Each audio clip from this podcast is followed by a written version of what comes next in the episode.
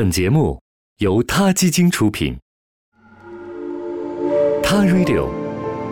讲述真实的动物情感故事，每个生命都重要。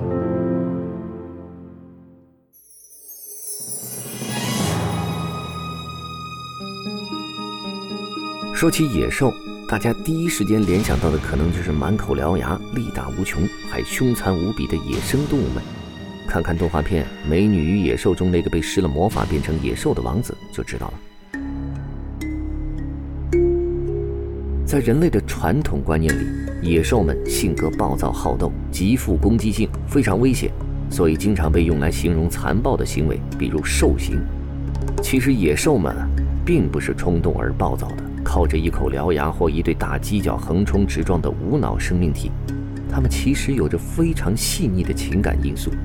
不但会对家族成员展现出令人震惊和动容的忠心和关爱，甚至还会理智地避免和其他动物争斗，是不折不扣的和平主义者。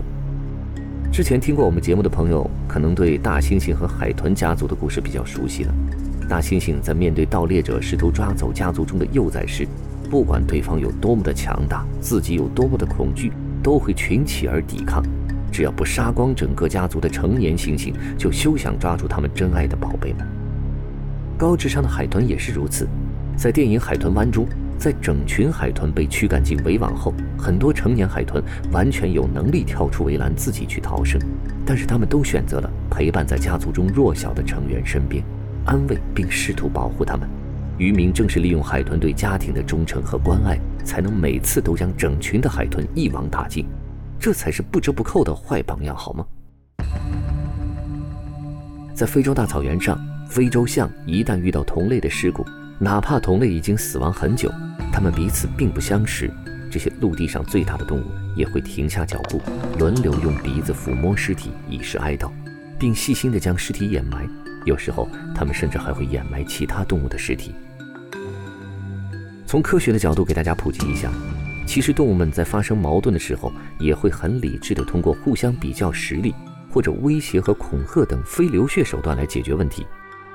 大白鲨要数地球上最凶猛的动物之一了，对吗？可是，在多条大白鲨发现同一份食物的时候，它们其实并不会像人类想象的那样互相厮杀，打得头破血流。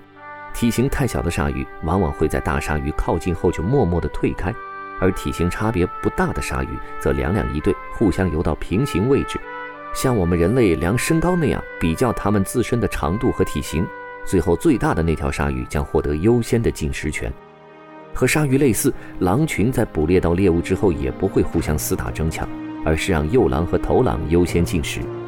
然后其他的狼依次按他们在狼群中的地位来分配食物。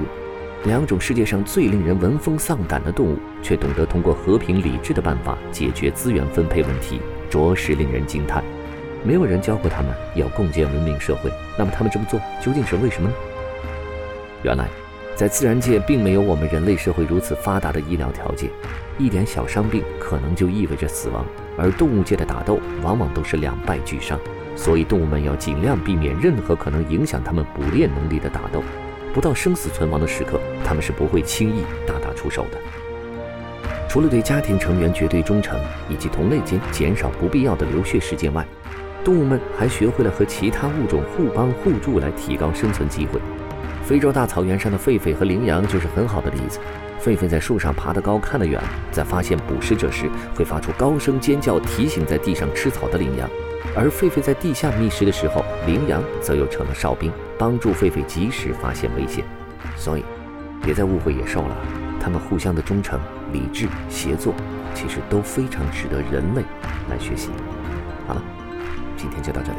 我们下期节目再会。Radio，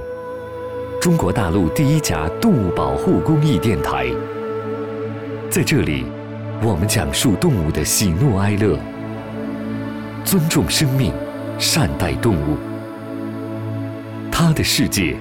因你而不同。